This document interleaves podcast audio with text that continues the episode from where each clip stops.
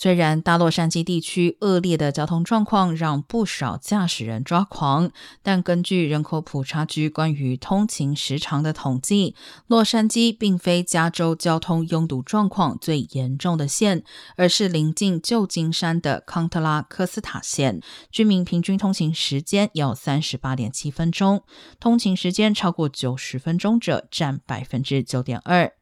而南加州通勤时间最长的县为河滨县，平均通勤时间为三十四分钟，在全州排第六。通勤时间超过九十分钟者占百分之七点七。洛杉矶县平均通勤时间为三十一点八分钟，排名全州第十一。通勤时间超过九十分钟者占百分之四。